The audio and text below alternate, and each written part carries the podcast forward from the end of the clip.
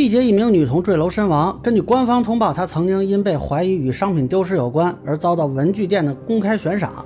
目前家属跟店主达成了和解，但是很多人对此呢不太理解。那么为什么这个店主没有被追究刑事责任呢？大家好，我是关注新闻和法律的老梁，让我来跟您聊聊这事儿。这个事儿刚出来的时候，就有人来艾特我啊，问是怎么回事儿。老实说呢，当时不太确定啊，因为网上有非常多的传说。啊，有的说呢，这个店主呢公布了他的照片儿，啊，有的说这个店主到他班级群里啊去骂他，还有的呢说呢他给了钱，但是店主没有看到，呃，那么还有呢说呢他的同学啊能证明他没有偷东西。那么昨天这个官方通报是出来了，当然很多网友还是有疑问啊，但是我这边分析只能以公开资料为准。那么根据公开资料呢，这个公布照片的事情是没有的，应该是把作业本放到了门口，然后加上重金悬赏、紧急寻人的字样。那这跟之前的这个九派新闻采访时附近商户的说法相符。他人家私拿出来，放到他家门口，重金找这个女孩拍视频后，就从三十楼跳下来了。啊，但究竟这个小姑娘是否拿了店里的东西没给钱？警方通报其实并没有明确的结论，只是说呢，根据监控视频，这个店主怀疑系小女孩所为。而之后呢，这个小女孩又去店里的时候啊，被这个店主扣了作业本和笔袋。但是他们这个问题没解决完的时候呢，因为来了其他客人了。呃，这个店主接待其他人的时候，这个小女孩就自行离开了。啊，那她为什么没有留下跟店主说清楚？是不是比如说啊吓坏了或者怎么样的？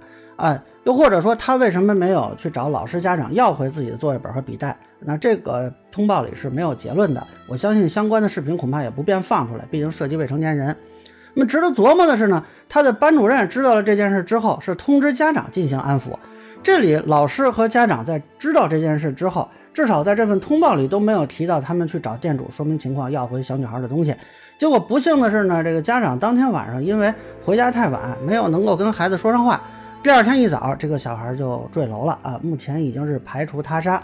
呃，但是我觉得呢，事情到这里，这个小孩拿没拿店里东西倒不重要，因为就算他拿了，这个店主也无权采取公布未成年人姓名或者班级的方式来进行悬赏，这个肯定是侵犯了公民的人身权。家属是可以要求对方赔礼道歉、赔偿损失、消除影响等等。当然了，呃，有很多人提出要追究刑事责任，那恕我直言，这个可能性本来就不大。啊，首先，这个女孩目前看的是自杀，而目前也没有留下遗书之类的信息啊。从刑法层面不好论证她自杀跟店主的这个悬赏行为之间的因果关系。那么刑事上的这个因果关系认定啊，要比民事上要严格的多。民事上只要有高度盖然性就够了啊，就我们觉得他们想必脱不了干系啊，用这种话啊，基本上就可以说的是有了。呃，但是呢，在刑事上呢，是要求疑罪从无啊，需要排除其他所有的可能。那么有人提说是不是故意杀人，这个就不光说是因果关系不好论证了。这个罪名的主观状态啊，是能够预见死亡结果的发生，呃，那么一般人啊，即便说被公布了信息，这就会自杀，这个逻辑显然不符合常识判断，啊，这并不是必然发生的，那你就别说故意了，可能认定过失都比较困难。那么有人提说是不是构成侮辱罪？呃，这个首先是个自诉罪名啊，由于目前看家属没有提起，所以呃，可能也不会有一个官方的结论了。而且呢，这个罪名本身也要求疑罪从无。呃，目前的情况，我个人认为其实认定也是比较困难的。这个店主虽然说是侵犯了这个女孩的人身权，但是他只说是紧急寻人，呃，并没有提到说有直接侮辱、贬损的词语挂出。那他如果光是个寻人启事，这可能就谈不上侮辱啊。如果说他挂了说抓小偷之类的啊，这个字样倒是有可能。那我也没有看到官方通报或者相关报道里提到有这种其他侮辱、贬损的行为。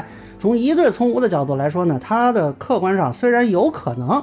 影响这个女孩的声誉，但是这个跟法律规定的什么捏造事实啊，或者败坏名誉相比，呃，恐怕这个认定来讲还是比较困难的。当然了，有些人可能觉得够得上啊，这个咱们见仁见智。但我必须说一句啊，定一个人的罪只能是法院啊，我们现在只能说是他有这个嫌疑，连公安机关最多也就是说是涉嫌，说这个人是犯罪嫌疑人。那我看有的大 V 已经信誓旦旦说啊，这个构成什么什么罪，呃，这个说法恕我直言。不论从实体还是从程序都难以认同，呃，我想肯定会有人问啊，这个小女孩这么没了，难道就不应该有人负责吗？毕竟起因就是一个几块钱的文具。